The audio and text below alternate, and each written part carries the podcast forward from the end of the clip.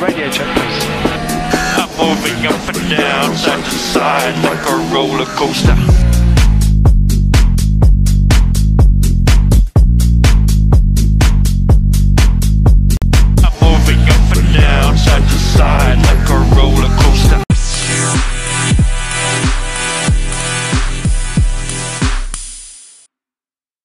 Amigos de Radio Check F1, bienvenidos a un capítulo más de este podcast. Volvemos a la, transmisión normal, regular, al inicio de semana. Ya no nos mienten la madre, ya nada más fue un ratito, ya pedimos disculpas. Estamos de vuelta, como siempre, como desde un, inicio.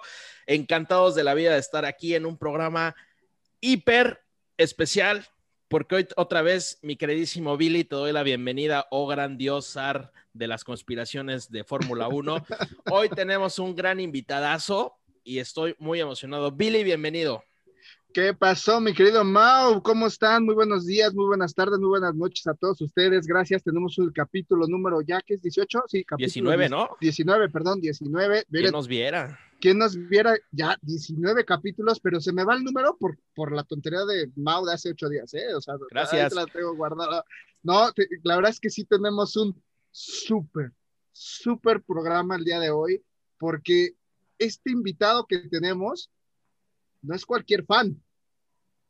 Es un fan que conoce, es un fan que sabe, es un fan que no ha estado nada más en un Gran Premio de México y tiene una historia que de verdad al momento cuando me la contó hace unos años y ahora que nos la vuelvo a platicar, quisiera estar haber estado ahí al lado de él. A ver, dato cultural, Billy. Claro. Nuestro invitado de hoy, el buen Damián, fue parte de ese crew del primer gran premio que estuvimos en la grada. Ya, ya Es presentamos correcto. a Poncho, ¿no? Ya todos, todos saben nuestra historia, pero Damián también estuvo ahí en esa grada, en, ese, en esos primeros días, en esa primera salida a pista de, de los coches de Fórmula 1. Nos va a platicar, pero él fue parte del crew inicial que nos hicimos ahí, amigos, en esa magnífica grada. Entonces, probablemente él también escuchó muchos de tus gritos, Billy, este, seguramente Claro que sí los se recuerda. Y pues bueno, sin más preámbulo, ¿qué te parece, Billy, si le damos la bienvenida a nuestro gran amigo Damián Mora? Eh, Damián, bienvenidísimo a este programa, a este capítulo, Tu Casa Radio Check. Encantados de la vida de tenerte. Gracias, gracias. La verdad es que es un gustazo reencontrarme con ustedes.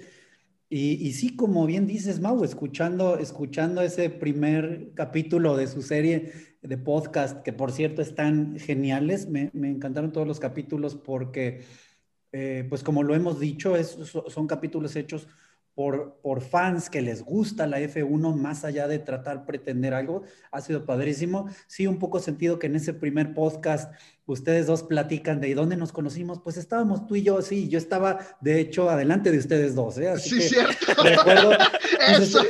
todavía hasta dice Billy, tú estabas a mi derecha, tú estabas a mi izquierda, sí, yo estaba adelante escuchando a los dos. Hola, me llamo Mauricio, hola, me llamo Billy, volteé yo para atrás, hola, me llamo Damián. Ahí lo tienen, para que vean que no es mentira.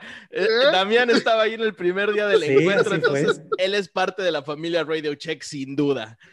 Sí, sí, Completamente sí, de entonces acuerdo. ahí un, un poco de sentido de, de que, de que no contaran todos los que estábamos a su alrededor, pero realmente Perdón, perdón. este, contentísimo, ¿no? Contentísimo de estar colaborando con ustedes y de poder platicar un poquito, pues sí, como, como, como bien mencionan sobre de dónde nace esta afición, me gustó mucho cómo ustedes presentan y pues dices, ¿tú en qué año naciste y qué pasaba en ese entonces y a, quién le vas y qué color eres, ¿no? Me parece padrísimo como ustedes lo manejan porque es súper auténtico. Yo, yo podría decirles que, este, pues como ya bien lo mencionaron, soy aloncista, más que otra cosa, soy aloncista. Al equipo donde vaya Alonso, quiero ese equipo porque para algunos primero está el equipo, para otros primero está el piloto, para otros pues les gusta más la Fórmula 1 como deporte.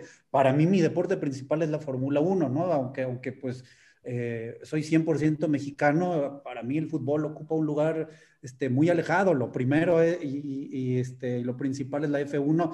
Me levanto a la hora que sea, el día que sea. Y, y afortunadamente uno de mis hijos este, es igual de desvelado que yo y ahí estamos los dos con los ojos pelones a las 3 de la mañana viendo el, el Gran Premio de Malasia. Entonces ha sido además un deporte que me ha unido también a, a mis hijos y a mi familia. Me hice aloncista por algo bien, podrán, podrán lo- si, si, si me vieran, traigo, traigo una, una vieja camisa del equipo Team Spirit. Una joya de, de playera. Una ¿eh? joya, Es es una, una joya chulada. de playera. Oye, Pero antes de que, de que entres esa parte de aloncista, mencionaste al inicio que, que decías el año en que naciste, quién fue el campeón y demás. Cuéntanos esa parte, pa- para, para esa Ah, introducción. pues mira, yo nací, yo nací en el 79, que es un Ajá. año súper interesante porque los que vieron la película esta de Rush recordarán que, que realmente inicia en ese año. O sea, fue el año en el que corrían Nicky Lauda, que corría Hunt, pero estaban en equipos que no eran tan buenos y que entonces se mueven equipos buenos, ¿no? Se mueve Nicky Lauda equipo a, a ser compañero de, de Ragazzoni. ¿Cierto? Exacto. Entonces, Ujú. a mí me toca nacer en ese, en ese año súper interesante donde la Fórmula 1 era un estilo de vida. Gana, que por primera vez, de hecho, es quien, quien, quien, eh, que no gana alguien que fuera ni europeo, ni oceánico, ni americano, que fue un sudafricano, este, Jody Staker, Stakerman. no. Pero, pero es algo súper interesante porque es la primera vez realmente que, este, que gana alguien que no fuese de los países tradicionales. Además, mucha gente cuando, cuando entra Checo, cuando empieza Esteban Gutiérrez, dicen, wow, un mexicano en la F1. Y bueno, pues todos sabemos de los, de los hermanos Rodríguez, pero en el 79 estaba este Rebaque en la Héctor F1 Alonso Rebaque, sí. con su propio equipo, o sea, con lana de él, porque antes, yo no sé si ustedes recuerdan, pero en la F1 era un poco como, como es ahora la Indy o como era la Champ Car, que tú ibas y a la tienda y comprabas un chasis, comprabas un motor y tenías tu equipo de la, de la F1, ¿no? Entonces Sí, Rebaque que, se que la referencia es la, película de Rush, así se ve como, Ah, sí. ¿no? El, eh, empezó Hunt en equipos de gente que tenía, bueno, Lana, algunos ¿no? millonarios y otros ni tanto, porque tampoco era tantísima lana, y comprabas así, empezabas a armar tu equipito con tres ingenieros, y así entrabas a la Fórmula 1, así fue Williams. Exacto, podías hasta comprar tu motor Cosworth y a lo mejor no comprabas el más nuevo, comprabas el Cosworth del año pasado o el de mediano rendimiento, porque Cosworth decía, ¿no? Tengo el de alta, el de media y el ¿Para de cuánto baja, te alcanza? ¿Para cuánto te alcanza? Y entonces ya, Traigo ya el 20 año- pesos. Exacto, el año que yo nací ya Rebaque sacó sus, llegó como a la tiendita Seño, ¿para qué me alcanza? Y armó el equipo, este, Rebaque Racing Team, creo que se llamaba. Me tocó nacer en ese, en ese año, chicos, por lo que pues creo que me estoy delatando que soy un poco más viejo que ustedes dos. Este, pero... No fue la intención, Damián. No, No, no, fue la intención, pero el Billy sí te quemó bien sabroso. Perdóname, perdóname, amigo. Oye, pues síguenos contando esa historia magnífica. ¿Por qué aloncista? Fíjate, pasó algo bien padre. Claro que como todos, recuerdo de niño escuchar de la Fórmula 1. Sobre todo recuerdo mucho aquel coche precioso, el John Player Special, el, el JPS negro con dorado, porque además, pues en México hubo una publicidad tremenda cuando el Gran Premio de México del 85, 86, creo que fue el John Player Special, y lo escuchas, ¿no? Y, bueno, después en los noventas entendí, agarré un poco de amor por el deporte motor cuando la época de Adrián Fernández, Michelito Jordain, la, la, la, la hasta ahí, ¿no? Me gustaba, me gustaban los deportes motor de fórmula. Siempre yo, yo soy ingeniero, entonces la parte científica de los deportes de fórmula me atrae mucho, más allá de los NASCAR o de las camionetas monstruo o de los carritos chocones que no tienen este, más ciencia que tener un motor y correr. Perdón, los Memo. autos de fórmula, los autos de fórmula, pues sí me, me, llaman mucho más la atención. Entonces, ¿qué pasa? Que, que, que, me voy a vivir a España en el, en el año 2004, enero del 2004, super año, porque fue cuando Alonso queda en, en, en segunda posición. Entonces llego y, me, y, quedo inmerso en la Alonsomanía, pero todo, ¿eh? La, la, las tiendas, los, los bares, ¿no? Allá no restaurantes, todos son bares este, el autobús, la escuela, los periódicos, todo era Alonso, Alonso, Alonso, Alonso. Yo no sabía ni siquiera si Alonso era un, un, un, artista, un cantante, un deportista famoso, algún futbolista del Real Madrid, porque él es madridista y entonces salía hasta vestido con la, con la casaca del Real Madrid.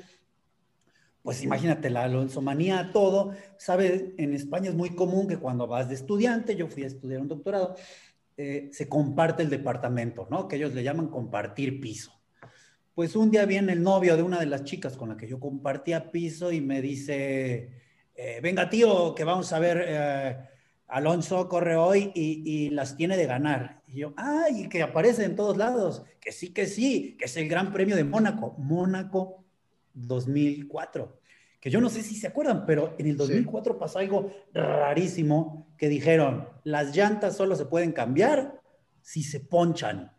Sí. Absurdo, ¿no? Lo, afortunadamente eso duró solo un año. Honestamente creo que fue una estupidez de la FIA. Nunca entendí el sentido de que... Es de esos arranques locos para experimentar, ¿no? Como el sprint de ahora que van a Como sacar, el sprint ¿no? Como el ahorita. sprint, que, que no va a durar. Pero bueno, y me dice, venga, venga, y hasta tengo eh, cerveza corona. Y yo así, ay, brother, pues la corona la tomo, o sea, sí, solo crudo tal vez, o si no hay otra cosa, pero él muy contento, me pone una corona, le pone un limoncito, ¿no? Eso que dices, muy de los españoles, que les encanta poner limón Sí. hasta la Coca-Cola. Pues ya me pongo ahí a tomar la corona, a verlo con él pegaban de brincos, pero realmente cuando veo a Alonso pilotar en Mónaco, sin llantas, de- iba en primer lugar y creo que alcanza a rescatar hasta el tercero o cuarto sin llantas, haciendo realmente un drifting en las últimas 10 vueltas. Mala estrategia por ahí de todos modos de Renault, porque cuando pudieron cambiar llantas, le pusieron unas llantas muy suaves que no le duraron nada. Pero para mí fue impresionante verlo pilotar, decir, esa máquina, ese motor, esa cantidad de caballaje, recuerdan todavía 12 cilindros, Sí. ese zumbido que te llegaba hasta las entrañas. Dije, este tipo real oh, es la hostia, macho. O sea, me, me- me- me- me llegó la inyección aloncista que dije, ¿cuándo es la siguiente carrera? Sí, terminó la carrera. dije, pero díganme, por favor, ¿qué, qué ha pasado? ¿Cómo está el mundial? Denme toda la explicación. Y entonces le agarré un amor que al día siguiente salí y compré esta, esta camisa. Dije, es que este tipo, eso es ser un piloto de fórmula. Ese mismo año me toca ir a Montmeló y verlo correr en Montmeló fue así como, es que esto no puede ser. Sentir esos autos B12 cuando cambiaban de velocidad para frenar, que era tu, tu, tu, tu, tu, Sí. echaban unas explosiones sónicas que si tú estabas cerca de una curva, te llegaba la onda de choque. O sea, era una, era una emoción inevitable porque era pum, pum, pum, pum, pum.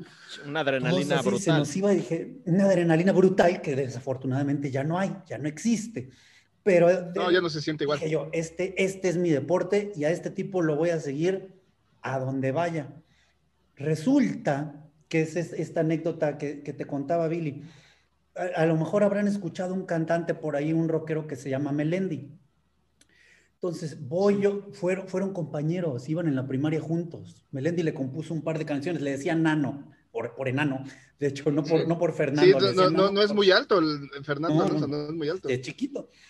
Y entonces voy a un concierto en la Plaza Central de Oviedo, los dos son ovetenses, les digo, iban en la misma primaria, canta Melendi esta canción una, un, un domingo antes de que Alonso se hiciera campeón en, en 2005 y grita, ¿y quién este, corre un coche azul amarillo y está nada de ganar el mundial? Y entonces, pues todo, "Ah, Alonso, Alonso, pero estamos en su casa. Y di- me dice un- una chica, la semana que viene se van a poner pantallas gigantes y todo el mundo aquí en Oviedo vamos a estar viendo la carrera. Entonces fui a Oviedo y me tocó ver en su pueblo natal cuando se hace campeón. Me, me acuerdo, y vean, de veras, traigo Sí, los... sí, no, yo me imagino y también se me pone la piel chinita, o sea, Yo quiero hacer dos paréntesis porque hay, hay, hay escenas, si ustedes tienen Amazon Prime Video, vean el documental de Alonso porque ahí hay escenas Exacto. justamente de esa época, donde Sí. están en la Plaza Central todos con las banderas de Asturias, bueno, está- obviamente pasan eh, en Asturias, eh, cines azul, donde pasan la amarilla. carrera, están en el cine y todos con las banderas, para que ubiquen dónde estaba Damián en ese momento, porque él, pues probablemente hasta de salir ahí en una de esas tomas, pero... Igual. Pero para que ustedes entiendan la pasión de lo que estamos hablando, si tienen Prime Video, vayan a ver el, el documental de Fernando Alonso, porque hay unas tomas padrísimas justo de esa Alonsomanía, ¿no? Cuando él gana los Sí, mundiales, sí, que, sí, que toda la ciudad se pone azul de la bandera de Asturias, que coincidentemente son los colores de Renault, o sea, todo se cuadró. Y el segundo paréntesis que quiero hacer, eh, Damián, y que nos cuentes rapidísimamente, la pasión con la que vive el europeo, eh, y vamos a ser este, muy específicos, el español, la Fórmula 1, es totalmente diferente a un a mexicano. Lo hablamos cuando estuvo Sí. Jaume. Yo tuve también el, el privilegio de ir a España y ver algunas carreras. Y si es, allá es como si fuera el fútbol aquí. Sí. Sí, sí, sí, definitivamente. Además porque la gente conoce mucho y sabe. ¿No? Te van leyendo, como ahora lo hacemos nosotros, ¿no? Que vas sacando la cuenta, llevas hasta una notita y dices, llantas amarillas, 17 vueltas, choca este, pum, se lo va a llevar en el siguiente este, pit stop y le va a hacer el shortcut. O sea, la gente está informada. Aquí en México todos saben perfectamente cuándo es un fuera de lugar en el fútbol y, y qué, qué, qué, falta amerita amarilla y amerita roja y cuál es de penal. Uh -huh. Así igual, allá la gente sabe exactamente cuándo conviene cada llanta. Entonces, la pasión es una pasión, digamos, un poquito más intensa porque la gente está más metida, porque lo llevan haciendo desde hacía mucho tiempo. Incluso cuando yo regreso a México, me encuentro con que al año siguiente, 2006, estuve viviendo dos años por allá, pues dije, el día que se hizo campeón Alonso por segunda vez, ningún amigo les dije, no quieren venirse de mi casa a ver el mundial, va a ganar Alonso, yo pongo pizzas. Lo malo es que todavía no te conocíamos, Damián, si no nos hubiéramos ido para allá. Total, que un primo dijo, bueno, pues yo como nadie te hace jalón, yo te acompaño. Yo voy por las cervezas, dijo. Yo voy por la cheve y ahí me vas platicando lo que va pasando en la tele. Sí, tienes razón, la pasión no es así. Afortunadamente subió un poquito cuando hubo mexicanos, lo que comentábamos, muchos, muchos posers por el nacionalismo, que puede tener pues distintos puntos de vista. Unos dirán que es bueno porque al final del día alimenta la pasión del deporte, otros dirán que no es tan bueno porque hay muchos que nomás van por la, por la foto, pero bueno, entre los posers, los aficionados, los curiosos, los invitados y los famosos, hemos, hemos llenado el Autódromo Hermano Rodríguez en los últimos cuatro años haciéndolo el mejor de los premios, ¿no? Entonces, Completamente, y, lo hemos vivido estos últimos años y sigue siendo el, mejor gran premio, ¿no?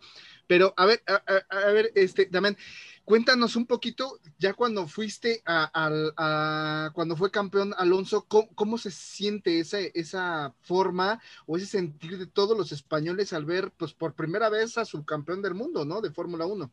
Sí, se vuelve un personaje más allá del deporte. Incluso el año que se hace campeón gana el premio Príncipe de Asturias. Uh -huh. Es decir, es, es, casi como lo que le acaba de pasar a Hamilton, que lo hicieron caballero. Es la forma de hacerlo caballero en, en, en España. Es, es, alguien que empieza y que él mismo, pum, le llega el golpe de realidad y se convierte en un actor social con causas, con beneficencia. Se convierte en un personaje admirado, respetado y, y, con todo y que hay muchos eh, eh, pseudo haters, la verdad es que es mínimo. La gente en España lo adora, lo quiere, eh, lo apoya y lo siente como parte de la sociedad española que, que, tiene una responsabilidad ya por el cargo que ostenta. ¿Sabes? Es, es, una, es una forma de respeto que se le, que se le brinda a Fernando allá eh, inconmensurable. ¿no? Algo sí. que aquí no, no, no hay ningún deportista yo creo que en México no. que se haya ganado un respeto es que... parecido, no importa el deporte en el que haya ganado, no, ni, ni, ni, ni, Lorena Ochoa, ni, ni, no, no, ni Hugo Sánchez. Es que sabes, sabes, qué, ¿sabes qué pasa? Amigos, hay que dimensionar, eh, y creo, Billy y Damián, lo que es ser campeón del mundo de Fórmula 1, porque luego la gente como que no le da el, el, valor que se merece, o no es que no se lo dé, tal vez no, no conoce la dimensión. Literal es como si tú México fuera campeón del mundo, o sea, cuando tu país es campeón del mundo del fútbol. Es lo mismito, ganar un campeonato del mundo es algo extremadamente difícil y genial. Entonces, por ejemplo, cuando tú, Damián, eh, Alonso se vuelve bicampeón, porque aparte no, no fue una, fueron dos, eh, pues es el mayor logro del automovilismo y la gente en España lo celebra como tal. Sí, un poco, un poco justamente lo que decíamos, dimensionar, ¿no? Que es, que ser campeón, porque luego mucha gente se va con la finta. Yo escucho luego a comentaristas de Orteca o estos de, de, de, de, deportes clásicos que no entienden, le dicen, bueno, el campeón de la... Es como, es como en el Mundial, ¿no? Tienes que ganarle a todos, todas las carreras y los cuartos de final, los octavos y llegar a las semifinales y ganar y ser campeón. Así de sencillo. Ganar una carrera es como ganar un partido. Exacto. Y es cierto, Checo no había ganado ni un partido ni un partido en toda su vida. Entonces, ser campeón es algo sublime y, ser siete veces campeón como Luis Hamilton, por más que haya muchos quienes no nos agrada Luis Hamilton, pues es, este, es tremendo, ¿no? También, pero es justamente por lo que eh, no, no, sé, no, no, recuerdo haber escuchado en, en, sus capítulos chicos, si han hablado del por qué la Fórmula 1 luego cambia, cambia de reglas tan seguido, justamente para evitar que estas hegemonías se alarguen por décadas y décadas y décadas, ¿no? Que es un poco, ok, estos siete años Mercedes encontró la fórmula exacta para cumplir con el reglamento y fregarse a todos. Sí, Es que, que- tiene que ser sí, la Fórmula por- 1, porque por ser decíamos, competitivo. ¿no? To- Todas estas épocas y Sí. estas hegemonías que justamente se dan cuando un equipo in- interpreta mejor, ¿no? La época y justo se van dando los cambios para que, pues, qué hueva que ganen siempre los mismos, ¿no? O sea, ahorita ya debemos Sí, haber ¿y qué ha cambiado. pasado con Ferrari, con Williams? tema, tema con este COVID, pues no, nos alargó un poquito el, el cambio, Sí. ¿no? Entonces, pero se viene un nuevo cambio donde se supone que ya Mercedes pues, se puede ir hasta el fondo y que vaya. Bueno, pasó, hubo un cambio. Recuerden que se hicieron los coches más grandes y para acabarla de fregar, ellos hicieron el mejor coche más grande. Entonces siguieron, siguieron con la Sí. hegemonía, pero sí hubo un cambio, un cambio fuerte. Y bueno, re- volviendo un poquito al tema, al tema de Checo, yo quería platicarles, si ustedes me, me lo permiten, Adelante, sobre adelante, cuál ha sido como mi experiencia con, con Checo, ¿no? Porque como bien decíamos, regreso a México, pierdo un poquito el amor por la Fórmula 1 y de pronto avisan, la Fórmula 1 viene a Austin. Y yo así de Austin, suceda lo que suceda, tengo que estar ahí, está aquí a la vuelta, Austin, ¿no? Me decía yo en mis, en mis adentros, hasta caminando, llego corriendo como Forrest Gump, pero de que llego a Austin, llego a, De que va a Austin, de va que voy a a Austin, Austin. voy a Austin. Yo supongo que fue hasta de los primeros en comprar boleto en cuanto salió. Eh, en ese entonces trabajaba con un compañero este, torrado de, de los de Alsea que, me, que le digo, oye, es que no sabes, viene la Fórmula 1 a Austin. Ah, órale, padrísimo, oye, pues me gustaría ir. Y al día siguiente me dice, oye, ¿qué crees? Que resulta que yo soy patrocinador de Checo, tengo una aseguradora que se llama Seguros Interprotección. Y yo así de, no inventes, Casual. Es, ¿es en serio? Sí, sí. Estando allá, si tú vas a ir, pues me echas un grito, ¿no? Y a lo mejor este, y vemos a Checo. Y yo así, ah, sí, claro, gracias, ¿no?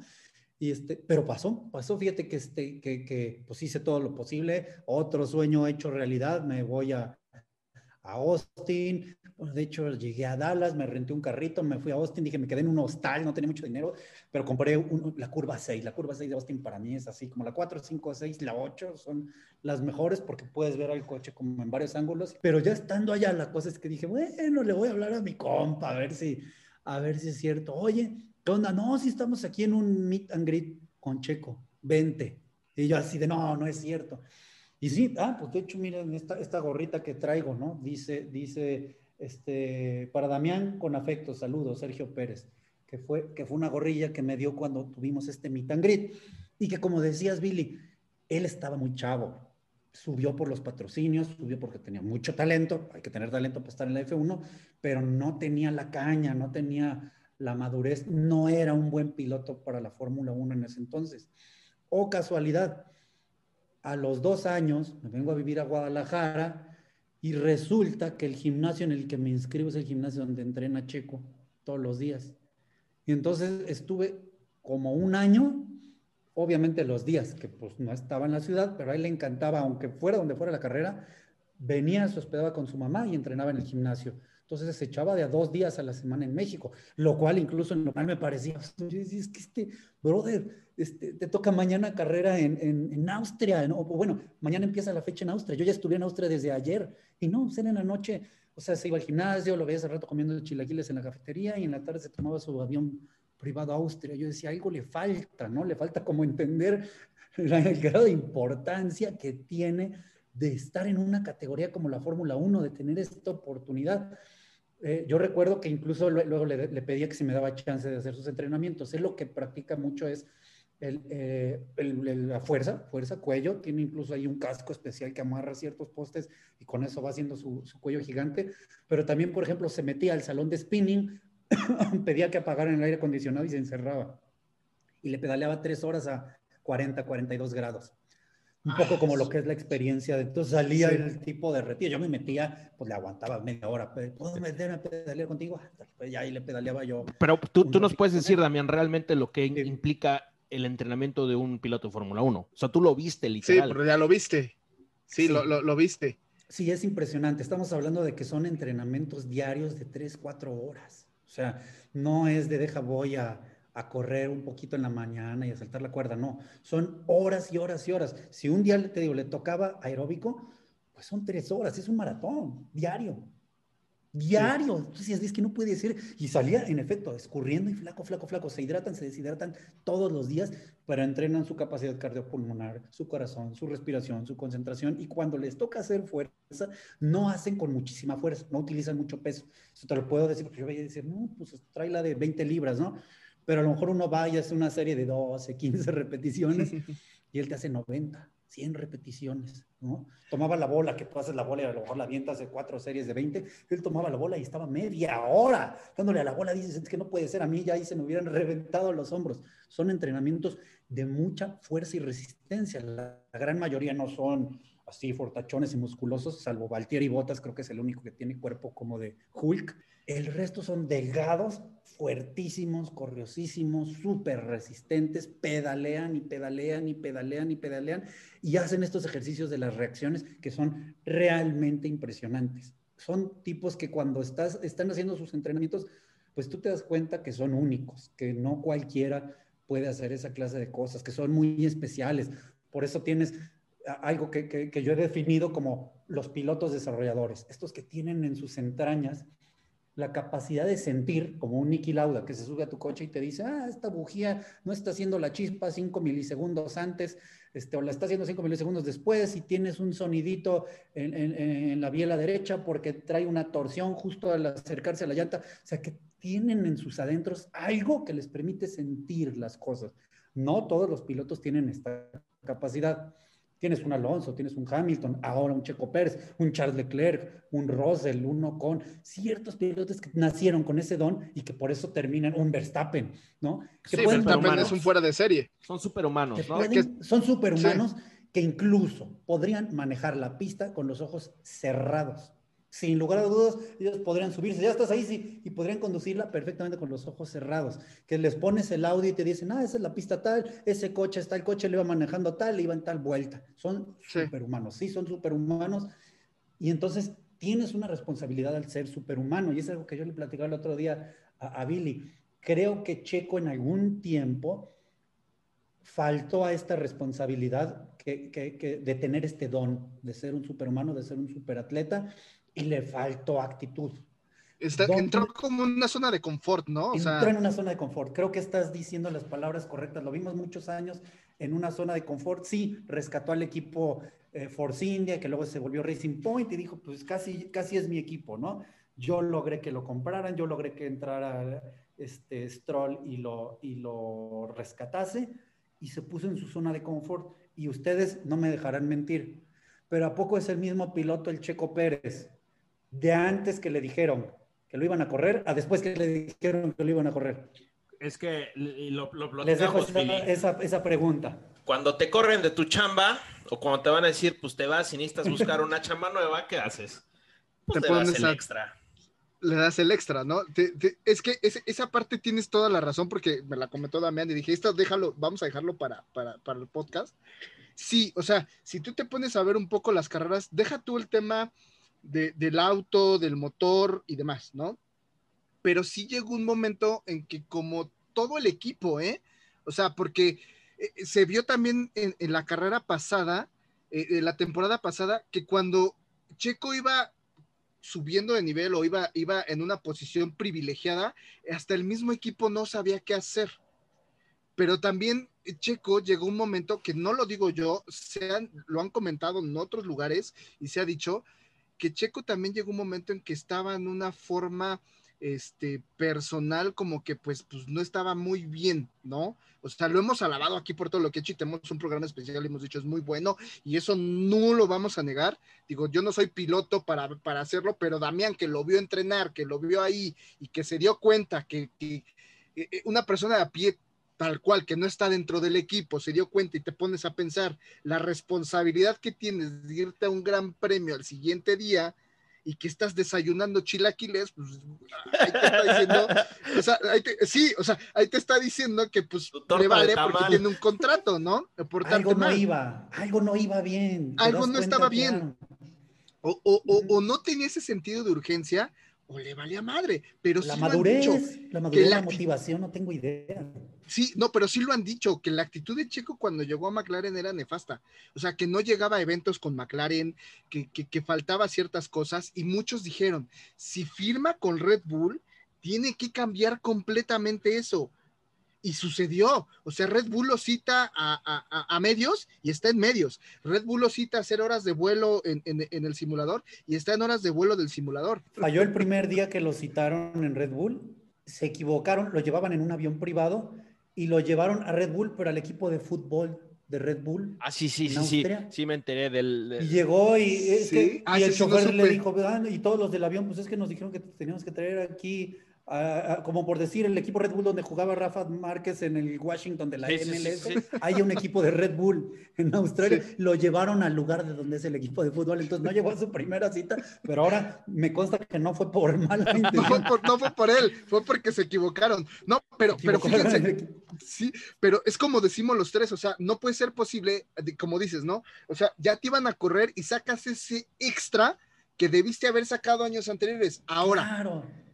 Tiene un año de contrato, o sea, al final del día también tiene que estar pensando que el siguiente año está fuera, ¿eh? Sí, Ni siquiera sí, el siguiente sí. año, Billy. Es carrera, carrera. Lo, lo hablamos el podcast pasado, ¿eh? Exacto. Donde no da resultados, Marco lo va a Se echar. mete al bon. Se Oye, mete al bon. Exacto. Oye, Damián, este, volviendo Sí. un poquito al tema de, este, de, de- el origen de este podcast es para traer estos nuevos fans o, o explicarle a aquellos que se quieran hacer fans el por qué la Sí. Fórmula 1 es hermosa. Sí. El que tú hubieras visto el entrenamiento de Checo, porque lo decimos incansablemente, la Fórmula 1 no nada más es un carrito que da vueltas a lo imbécil en una pista. Cuando tú ves lo que involucra ser piloto de Fórmula 1, no, eso es la belleza de Fórmula 1 también. ¿Estás de acuerdo? Sí, claro, te diría que, que, justamente la Fórmula 1 tiene una, una dualidad que la hace un, deporte tan hermoso, que es la persona, el piloto y el coche. Entonces, son, es donde se conjuntan dos cosas que son maravillosas, porque son súper atletas. O sea, yo te lo digo, tú pon a Checo a jugar tenis o a, o a Lewis Hamilton o a Max Verstappen en un mundial y se van a llevar la medalla de bronce. Claro. Ponlos a correr y van a acabar en el top 5 de un maratón. Los reto que se encierren tres horas en el cycling sin, sin aire a ver si aguantan. O sea, son, sí son súper atletas. Muchos dicen, pero pues, ¿qué tiene de deporte? ¿Qué tiene de deporte? Tan desarrollan cada músculo a, a la perfección como cualquier otro atleta, que tienes un Fernando Alonso que puede chocar a, a 15 o 20 Gs, rebanarse una costilla y no darse cuenta hasta tres días después de ser un superatleta tan fuerte, con una capacidad cardiopulmonar tan impresionante, que cuando choca, recuerdan, en, en McLaren, que da tres, cuatro vueltas Sí. después del toque de Esteban Gutiérrez, no se enteró que traía el- un, un- un neumotórax hasta varios días después de tan sobrado que está. su Todavía se baja y saluda a la, a la tribuna. Sí, sí. Exacto. Y Ah, piensa que su mamá lo está viendo, ¿no? No, y, Dices, y- "Guau". y- y aquí tenemos a un Kimi Raikkonen de ya cuarenta y pico años y sigue corriendo, ¿no? O sea, por, por- por el físico que tiene. Y, y- y no es lo mismo a lo que era un, un James Hunt, un Nicky Lauda, que pues sus entrenamientos eran muy diferentes y era puro Sí. chup y desayuno. ahora sí que el, eh, eh, el desayuno, ¿no? El Era breakfast of solo el talento. Era- era solo el chavos tal- Tienen el talento, lo complementan con el deporte y perdóname por interrumpirte, Billy. No, no, no, adelante, Quería adelante, amigo. terminar hablando de esta du- dualidad de, ok, tienes un superatleta manejando un coche. ¿Qué tienen estos coches de especiales? Que, que a mí es lo que me, me- me vuelve loco.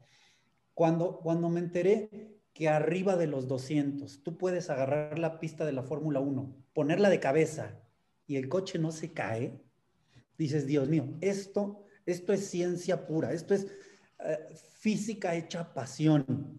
Cuando tú te enteras que ellos en un frenazo pueden alcanzar 4 o 5 Gs y los frenos no se revientan, dices, esto es la mejor tecnología y ellos traen los mejores cuerpos para aguantarlos. Claro. Cuando al momento de arrancar tienen también fuerzas G opuestas y sabes que durante 4 o 5 segundos no ven nada, dices, esto es actitud también y tecnología para la seguridad. Entonces se conjuntan tantos elementos que es su análisis por individual tan apasionante que se convierte, por eso yo les digo, en un, en un deporte muy bello, que no pasa a lo mejor en la NASCAR, que no pasa, porque ahí dices mucho conducir y el equipo, no, no, no. Acá estos estamos hablando de que los chicos están conduciendo misiles con ruedas. No es fácil conducir un misil con ruedas, necesita ser un superhumano. Entonces, ya de por sí presenciar una carrera de Fórmula 1 es estar viendo un milagro de la tecnología y de la voluntad humana. Y cuando de pronto ves hazañas como las del equipo Red Bull de cambiar las llantas completas en menos de dos segundos, entiendes también que es un trabajo de equipo donde te enteras que todos los que cambian las llantas simplemente son mecánicos que también hacen ejercicio, que conocen a la perfección cómo utilizar cada mecanismo. No sé si ustedes lo han hecho, yo tuve la oportunidad de estar en un stand de, McLaren eh, con Jenson Button practicando, practicando el cambio con un par de mis hermanos y en nuestro mejor esfuerzo hicimos 324 no es tan malo, o sea, creo que no lo hicimos tan mal, pero si lo comparas, y, practicamos una hora para que nuestro mejor intento, a mí me tocó operar el taladro, no nos acercamos ni a la mitad de lo que, de lo que hace un, un Red Bull, ¿no? Entonces, ¿cómo no estar apasionado y emocionado con esta nueva eh, temporada que se nos avecina y que conjunta tantos elementos Oye, Billy, ah, Damián acaba de decir en esta dualidad, en esta charla súper romántica que se acaba de aventar, pues la belleza de la Fórmula 1, ¿no? O sea, ¿por qué nos apasiona tanto? ¿Por qué es tan hermosa? Este, eh, justamente es esa, esa combinación de tantos factores para lograr el éxito, lo cual hace que la Fórmula 1 sea lo que más nos gusta. Y, oye, Damián, cambiando a ver un poquitito de tema, este, Hablaste un poquito de, de cuando fuiste a Austin, fuiste a Montmeló. Tengo entendido que fuiste a Canadá también a, una carrera. Sí, sí, el circuito Villeneuve. Hace, hace poquito Billy y yo hablamos de, de, la experiencia de asistir a un gran premio en el Autódromo Hermanos Rodríguez, que los otros tres hemos tenido la fortuna de ir. Quisiera que rapidísimo nos dijeras la diferencia entre España, Canadá, Estados Unidos y México. La diferencia en, dejando afuera la carrera, la experiencia de ir al autódromo y cómo se vive. Sí, yo quisiera a lo mejor dártelo un poquito de orden de menor pasión a mayor pasión. La verdad es está, que está, excelente así. En Estados Unidos la pasión por la Fórmula 1 es nula.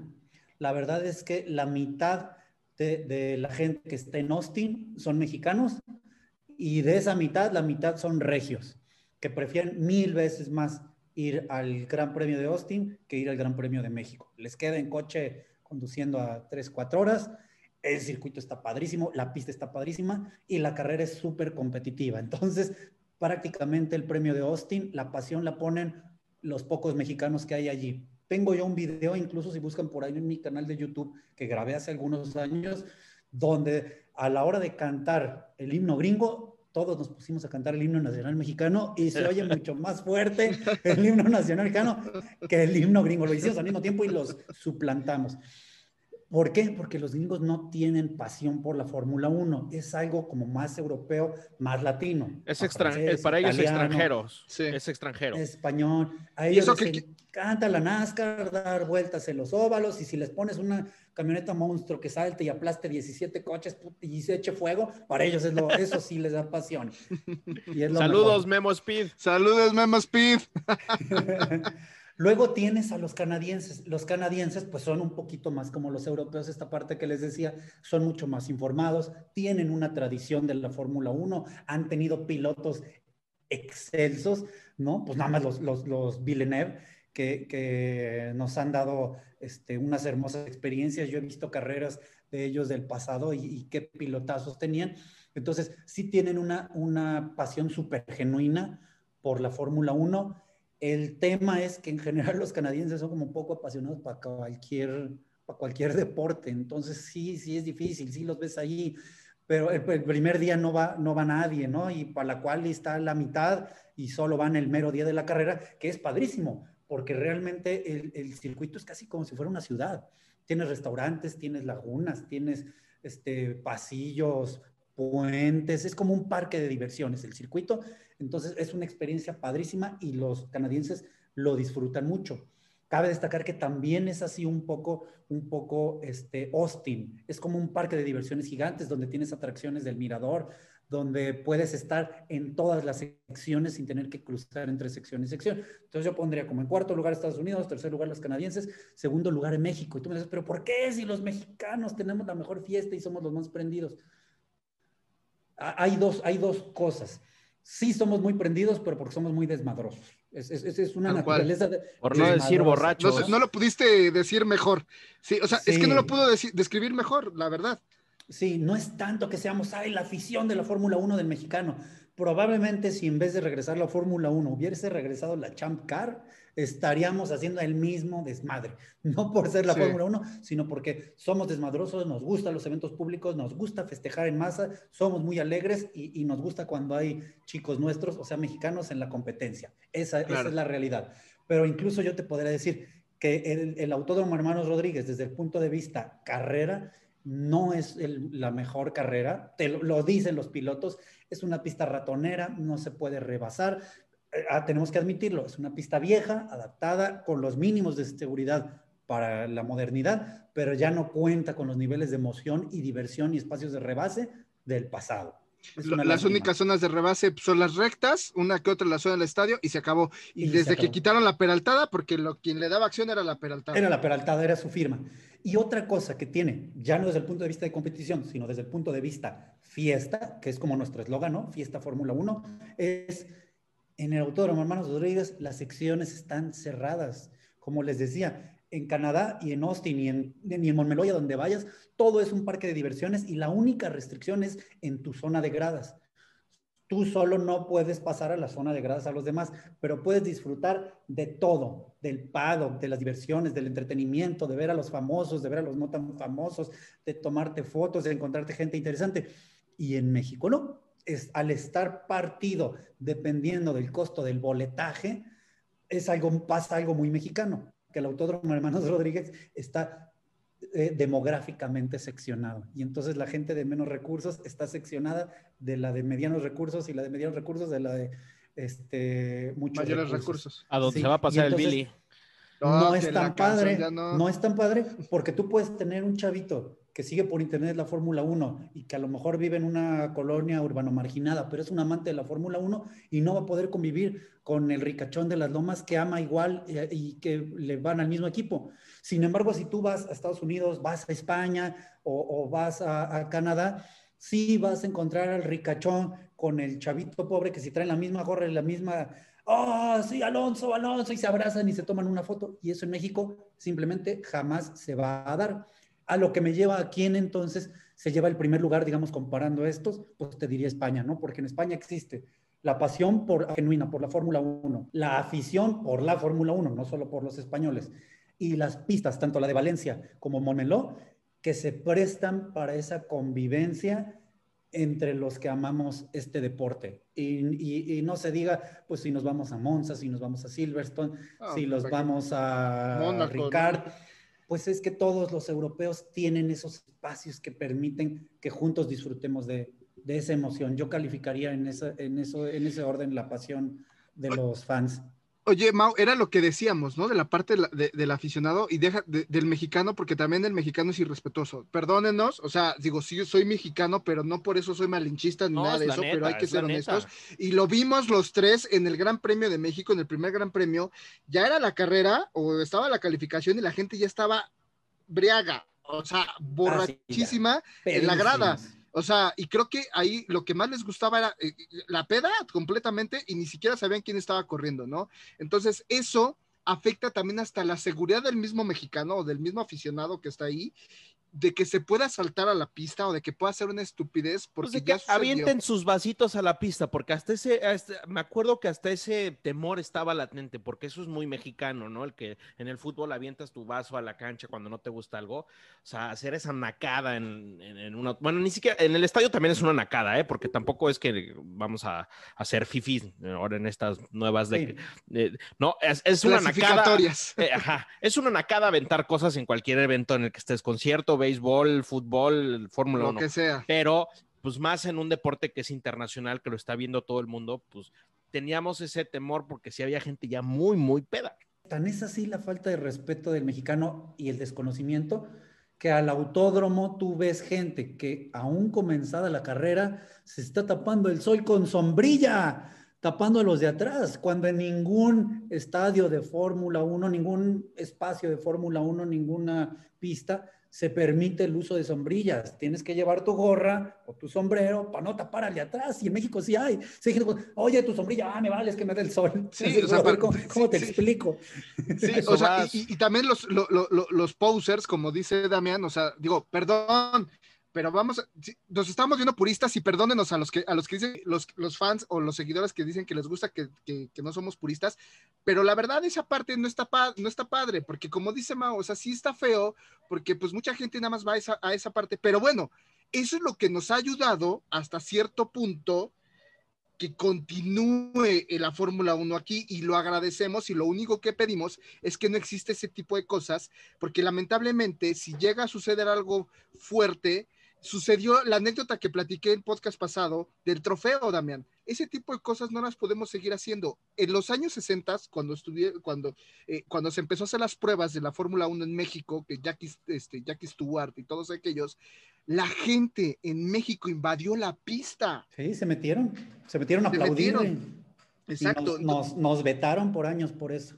Exactamente. o sea, Entonces, es, parte, de nuestra cultura, ¿no? O sea, de verdad, le entendemos porque pues obviamente ya borrachitos hacemos un desmadre más sabroso y por eso, bien lo dice Damián, ¿no? O sea, también por eso somos lo que somos como México y la fiesta que somos, ¿no?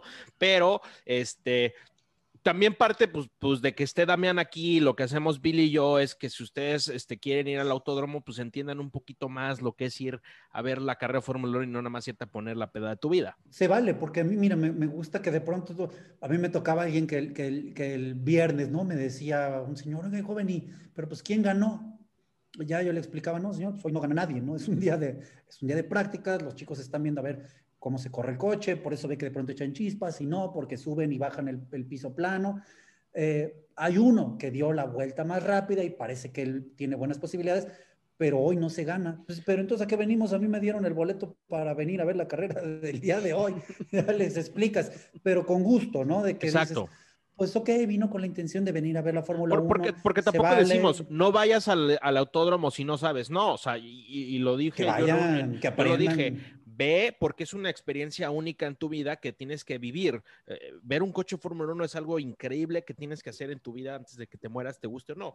Ve y aprende, pero pues mínimo escúchanos y, y, y conoce un poquito más de, de qué chingo está pasando, ¿no? La verdad es que ir al Autódromo Hermanos Rodríguez te da una experiencia de primer mundo, salvo estos detallitos que, que hemos comentado, ¿no? De, de el acceso a, a todo el lugar. El, el, la vista de la pista está muy bien. De hecho, creo que ese primer año tuvimos hasta la suerte de, de, estar al final de la recta, que los de la organización no tenían ni idea que era una posición súper privilegiada, nos costó 500 pesos el boleto para estar allí, cuando ellos se dieron cuenta de que ese era el mejor lugar porque tenías que ver la frenada a fuerzas y luego la continuación, al año siguiente ya costaba 4 mil pesos esa, sí. esa curva, ¿no? Pero Fue lo mejor chulada. que nos pudo haber tocado. E, Ese, ¿Sí? Sí, sí, sí, sí, sí, Privilegiados nosotros. Oye, Damián, y nos, nos, comentaste algo al inicio del podcast y yo me acuerdo mucho que tú fuiste al autódromo con tus hijos y nos decías que sí. tu hijo este, se levanta ya contigo en la mañana, este, están ahí madrugados pelando el ojo. La Fórmula 1 en tu caso ya es un deporte familiar, donde sí. tus hijos ya se vuelven apasionados y todo eso. ¿Nos puedes contar, pues, qué se siente que tus hijos ya sean porque seguramente también son aloncistas y ya son apasionados realmente, porque esto también es bonito, ¿no, Billy? Que, que tus hijos sí, claro o, que o sí. las generaciones vas pasando esta, esta, esta feta, ¿no? De, de, de que, y, y, que tú veas a tus hijos apasionarte igual como tú con un rebase, ¿no? O en un podio, es, debe ser precioso. Sí, la verdad es que, es que parecería, porque hay como este estigma, ¿no? De, ay, el aficionado del F1, pues es alguien solitario que se pone a ver solito frente a la tele la Fórmula 1. Pero la realidad es que es como cualquier deporte, ¿no? Es en la medida en la que tú expresas tu pasión con tus amigos, con tu familia, con tus hijos. Déjame decirte que al final del día muchos de estos premios ya que yo he visitado en otros países terminó siendo con mis hermanos, terminaron siendo viajes de 12 personas, este, en los que si alguna vez fui yo rentando un carrito, terminamos yendo en un coche de 17, este, incluso llevándome a mis hijos, ¿no? Y manejando desde México hasta Austin. Eh, es, es, muy padre, eh, sobre todo porque cuando encuentras que luego ellos te dicen novedades, o sea, yo por ejemplo tengo ya a mi hijo Damián que me, me dijo hace ratito en la mañana, ya salió, ya salió Fernando hablando, hace dos, tres horas, checa el, checa el video, no sé si ustedes lo vieron. Sí, ya lo vi. Yo me sentí ya muy aliviado hablando, se ve un poquito lastimado de su labio izquierdo, no se mueve, un poco trabado, un moretón, las piezas dentales del frente yo creo que ya se las cambiaron, pero ya me, me, me, me gustó, ¿no? Que él me habló y me dijo, yo, uh, fijo, y los dos descansamos. Incluso el día que se accidentó, escucho yo a Pablo Carrillo decir, nos acaba de decir que se, se accidentó Fernando Alonso, venía yo manejando y, y me sentí de veras como si estuviera malo un familiar mío. Como si me hubieran dicho, tu tío chocó en carretera. Eh, Siri llama a, a, Flaquencio y entonces en ese momento Siri llama a mi hijo, que le, así le digo, digo, hijo, se accidentó Fernando. ¿Cómo que se accidentó Fernando? Fernando Alonso, ¿sabes? Como si fuera nuestro... Pero vengo manejando, hijo, por favor, métete a internet y dime qué demonios pasó. Y los sí. dos preocupadísimos y ya me hablan, tranquilo, tranquilo, pa, este, pues parece que se partió el hocico, ¿no?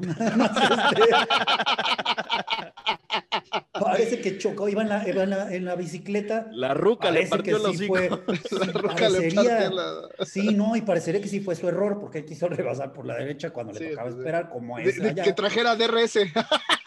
se sintió muy DRS, se le estrelló como cualquiera, te estrelló, me he estrellado también la bicicleta y sales volando y te partes el hocico, pero él es Fernando Alonso.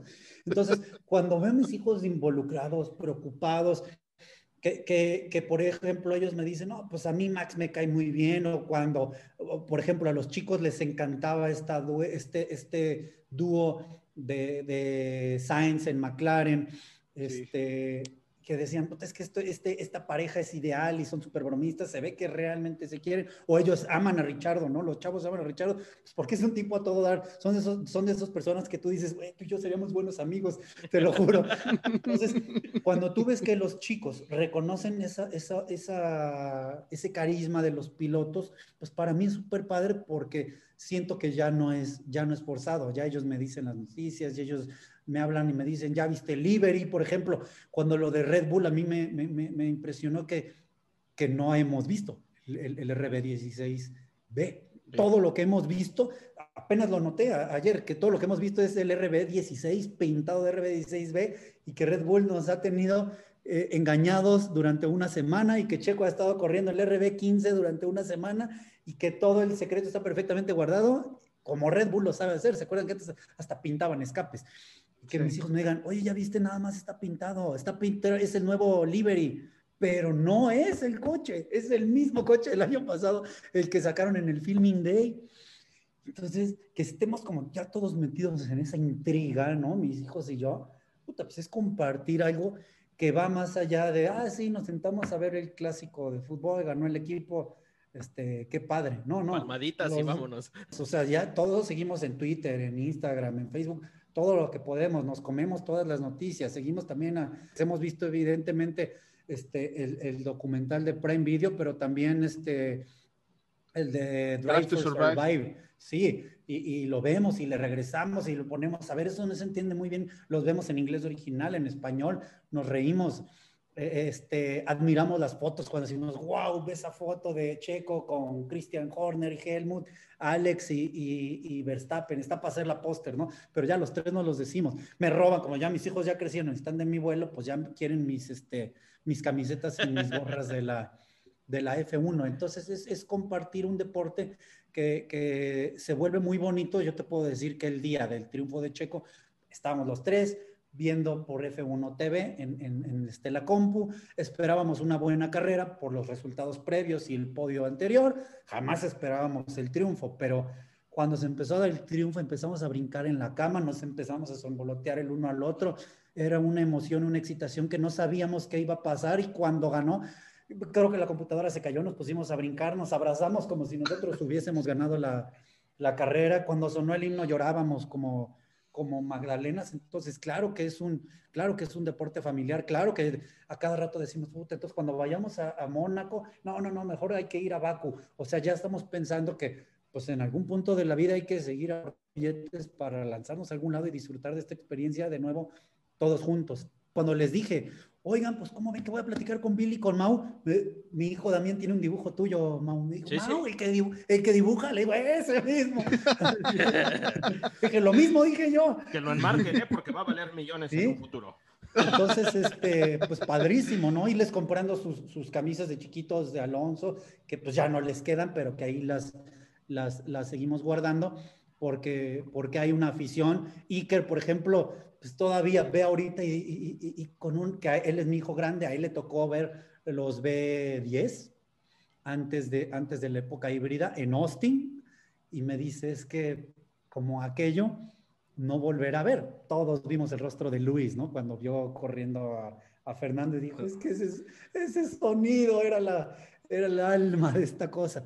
Pues eh, sí, era el alma, pero sigue habiendo corazón, sigue habiendo ciencia y sigue habiendo muchas cosas que nos permiten compartir este deporte con nuestros familiares, organizar. Eh, Yo los invito a que todo el mundo organice en la Fórmula 1, desde las prácticas, en la cual y, y la carrera, este, es su reunión virtual ahorita porque hay pandemia y se pongan su cervecita y se pongan sus pizzas y en cuanto todos podamos, armemos la fiesta, una fiesta de Fórmula 1, porque además hay premios padrísimos que son a la medianoche. Entonces tú en tu casa pones dos o tres pantallas, se inicia la peda y todos disfrutamos padrísimo de la... Completamente De de, la acuerdo, uno. Damián. Yo, Ya yo- nos- yo me apunto. Nos vamos a invi- autoinvitar, ¿eh? A tus fiestas Claro, virtuales. Seguro, seguro. Claro Yo que sí. el viaje a donde me digan. O Claro Eso. que sí. Quiero contar una anécdota antes, antes de pasar a la otra sección. ¿Recuerdas, Damián, que, que me, invitó a una, me invitaron a, a una rueda de prensa de Fernando Alonso cuando vino Sí. a, a la firma? Sí, sí, Yo sí, estaba tan nervioso, yo tenía una pregunta y le dije, Damián, me van a dar ¿Qué chance de dar dos preguntas. Ya tengo la primera, pero ¿qué pregunto con la dos, cabrón? Y yo así, Damián, ya voy a pasar, ¿no? Y Damián me manda un mensaje, no, pues pregúntale esto, cabrón. Y ya agarré, digo, ok. Y, y está la foto donde yo ya le estoy haciendo esas preguntas. O sea, parte de esa pregunta que yo le hice a Fernando Alonso no es mía, una es mía y una es de Damián, ¿no? Sí, una, una, sí, sí. digo, transmitida por mí, ¿no? O sea, la voz de- con, con dando esa, esa Es vez. acababan de quitarle el veto a Fabio Briatore. Entonces. Fabio, si quería, ya podía regresar a la Fórmula 1. Claro. Entonces te dije, pregúntale si va a haber algún proyecto con Fabio Briatore, porque además era como que un rumor que estaba ahí de estos cabrones van a formar su propio equipo, que yo estoy seguro que en algún día va a estar escudería Fernando Alonso. Eso lo firmo, me lo puedo tatuar, que a lo mejor en 10 o 15 años va a existir la escudería Fernando Alonso. Entonces ya tú le preguntaste, oye, ¿y ¿qué, qué onda con, Con- con, con- Briatore? Con no? Briatore y, el- y- y el pinche Fernando contesta, no, pues es mi amigo, nos vamos a cenar ahí de vez en De hecho, lo acabo de ver, cenamos ahí en, en Italia, algo así, no, no sé Ajá, dónde me dijo. ajá. Y, este, y cenamos, ahí estuvimos bien, pero no, no hemos platicado nada y no hemos dicho nada, ¿no? O sea, que, que, que- Alonso me haya contestado eso, digo, también es parte de, Sí. de esas anécdotas chingonas que ¿no? tenemos y experiencias que de verdad eh, eh, la gente que nos escucha, nosotros tres somos, hemos estado eh, eh, en, en la Fórmula 1, platicamos así entre cuates y por eso surge Radio Check, porque nuestra misma familia que pues no es tan aficionada, pero pues dicen estos pinches locos ya están hablando de eso, ¿no? Entonces, por eso surge esto y por eso lo hablamos con tanta pasión y por eso gracias a la gente que les está gustando muchísimo esta parte. Podríamos pasar 500 horas más aquí hablando, como siempre lo decimos, Puta, sí. pero Sí. desafortunadamente la gente ya es estar, este, ya no estamos, ha de estar diciendo ya qué hueva, ¿no? Pero no se preocupen porque les tenemos una primicia. Damián volverá a este programa en un debate hiper Ay, sabroso que les estamos armando muy vamos- pronto. O sea, ya soltamos la bomba. Va a haber un debate donde Damián va a regresar a este programa, así como cuando se acaban lo de los Avengers que decía, ¿no? El Doctor Strange volverá así. Damián Mora regresará al programa de Radio Check en un debate, pero desafortunadamente se nos acabó el tiempo. Agradecerte, Damián, por estar con nosotros. O sea, fue una charla extremadamente deliciosa, amena. El conocimiento que tú tienes a nivel técnico y a nivel aficionado, pues nos nutre muchísimo a, a nosotros, tanto a Billy y a mí, y estoy segurísimo que a todos en casa también les, les ayudó muchísimo. Y agradecerte y decirte que esa es tu casa y ya te lo dijimos la noticia, volverás a ese debate. Gracias, Ese- chicos. es- Qué Ese debate va, no, ese debate va a estar excelso, o sea, va a estar buenísimo, previo al inicio de la temporada, por eso vamos a hacer ese debate. Va a estar Damián invitado también al Fantasy que vamos a hacer, porque ahí vamos a meter candela y vamos a meter entre, entre los fans Súper. que nos siguen en Radio Check y este, los invitados que, va- que están con nosotros. Y pues, Damián, de verdad, siempre las pláticas que tenemos han sido de lo mejor desde que nos conocemos hace unos años. Pues Damián, muchas gracias amigo, de verdad. Para mí fue un gustazo, era una de las sorpresas que teníamos aquí. Te mando un abrazo desde la Ciudad de México hasta Guadalajara. Mau, te mando un abrazo. Y pues ahora sí, como decimos todos, vámonos. Cuídense mucho todos. Abrazo de Damián Billy y nos estamos escuchando muy pronto. Abrazo, Radio Check Confirm.